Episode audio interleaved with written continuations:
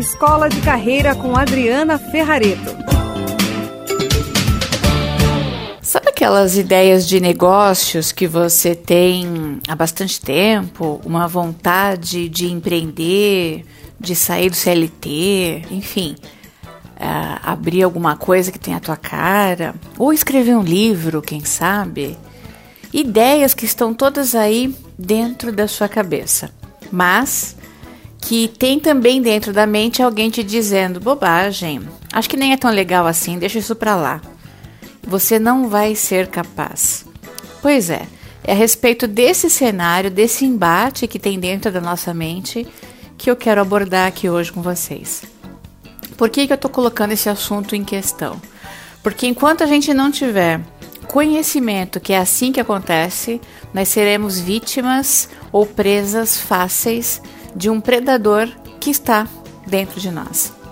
É interessante notar que a gente pode comparar que os, as ideias novas, os projetos, é, esses sonhos que a gente tem, por ainda não terem sido colocados em prática, eles podem comparativamente serem considerados os irmãos mais novos da nossa psique. Eles ainda precisam ser desenvolvidos, eles precisam florescer para então amadurecer. No entanto, a gente tem uma parte da nossa mente que já é mais madura. Então, a gente pode entender que esta parte mais madura que a gente deve acessar na nossa mente são a intuição e a sabedoria. Veja, a intuição é aquela capacidade de você se conectar com a tua essência, com a tua verdade, com o seu coração que sim tem inteligência. E a sabedoria é aquela capacidade de colocar em prática todo o conhecimento que você já adquiriu. E vamos combinar eu tenho quase certeza que conhecimento você tem bastante. E aqueles cursos todos que você fez? Aqueles livros que você leu? Tenho certeza que se olhar na prateleira da sua estante tem uma tonelada de livros a respeito, as suas anotações, os post-its espalhados por aí. Então a capacidade de transformar todo esse conhecimento em ação, em algo que resulte alguma coisa de produtivo em relação ao seu projeto, isso é sabedoria. Então, a parte madura do seu cérebro é a intuição e a sabedoria. E a gente também pode dizer que a nossa capacidade de ter força e realização podem nos ajudar a não deixar os nossos sonhos e objetivos morrerem. E eu costumo dizer o seguinte: é, esses dias uma pessoa me falou, olha, acho que eu preciso ter muita disciplina para fazer esse negócio dar certo. Ele estava falando de um projeto aqui que ele está desenvolvendo comigo no coaching. Mas eu fiz uma questão que é a seguinte: será que antes da disciplina eu não preciso me focar no quanto eu estou desejando aquilo que eu estou querendo fazer? Porque se o desejo for muito, mas muito forte, daquele tanto que você não aguenta, de tão forte que é, você fica se perguntando, puxa, é, não precisa ninguém me disciplinar para eu fazer, porque minha vontade é enorme de realizar aquilo.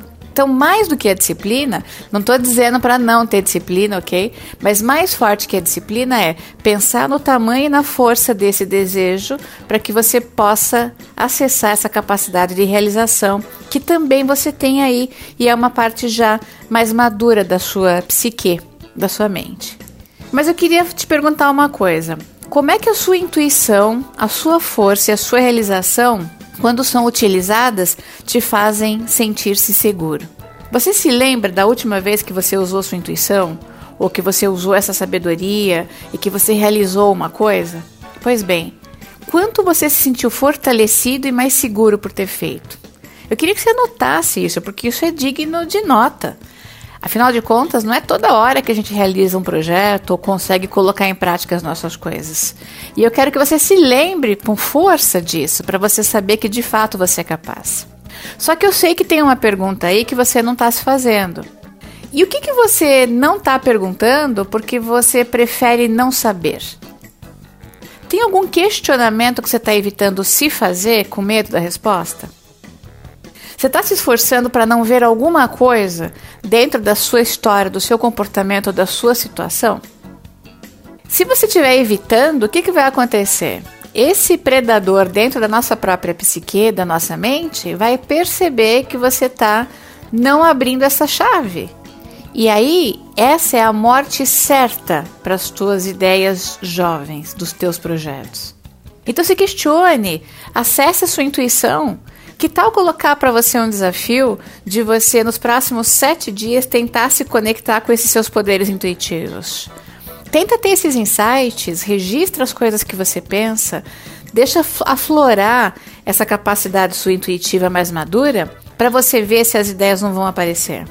Outra coisa interessante é o seguinte: esse predador ele está sempre tentando pegar uma verdade e transformá-la em mentira. Por quê? Se você acredita nisso, você paralisa, sabe como? Vou dar um exemplo. Uma coisa que o predador faz você dizer em relação ao seu projeto: Ah, você nunca vai ter tempo, imagina. Fazer isso, impossível, você não vai ter tempo.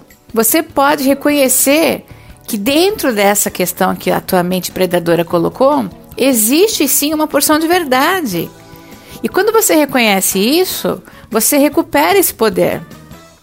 Então, como é que ficaria? Você não tem tempo para isso. Você pode dizer: olha, de fato, eu vou precisar abrir mão de algo se eu quiser disponibilizar tempo para realizar esse projeto.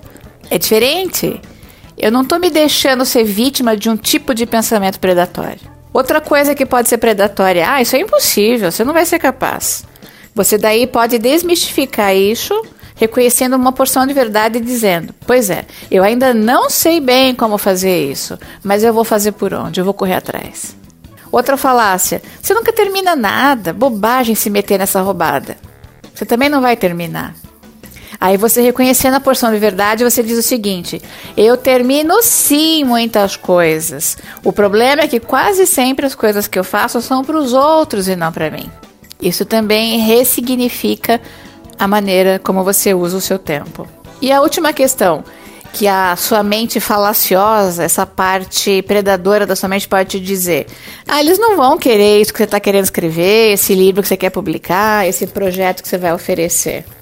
Aí você pode dizer e buscar uma parte de verdade nisso e dizer: olha, eu não sei bem o que, que eles estão procurando, mas eu vou tentar mesmo assim. Quando a gente consegue é, fazer é, é, esse tipo de diálogo, de acessar as partes mais maduras da nossa mente, a gente está protegendo a nossa parte mais jovem com aquelas ideias. Então, quem pode te ajudar a não sucumbir diante dos eventos é você com você mesmo. O seu maior inimigo está dentro da tua cabeça.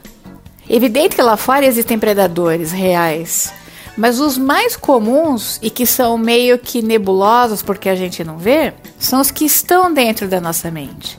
Então hoje meu convite a você é de fazer um mergulho, abrir essas portas, fazer essas perguntas, mesmo que sejam incômodas, porque é isso que vai salvar suas ideias e fazer sim você recobrar a sua capacidade, a sua força, a sua energia de realização dos seus objetivos e dos seus projetos.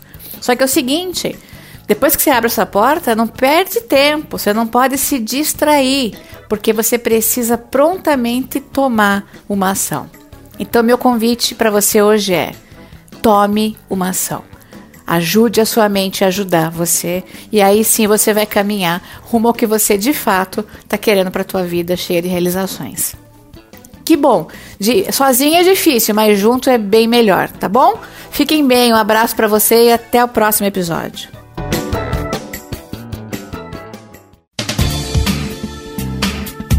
Você ouviu Escola de Carreira com Adriana Ferrareto.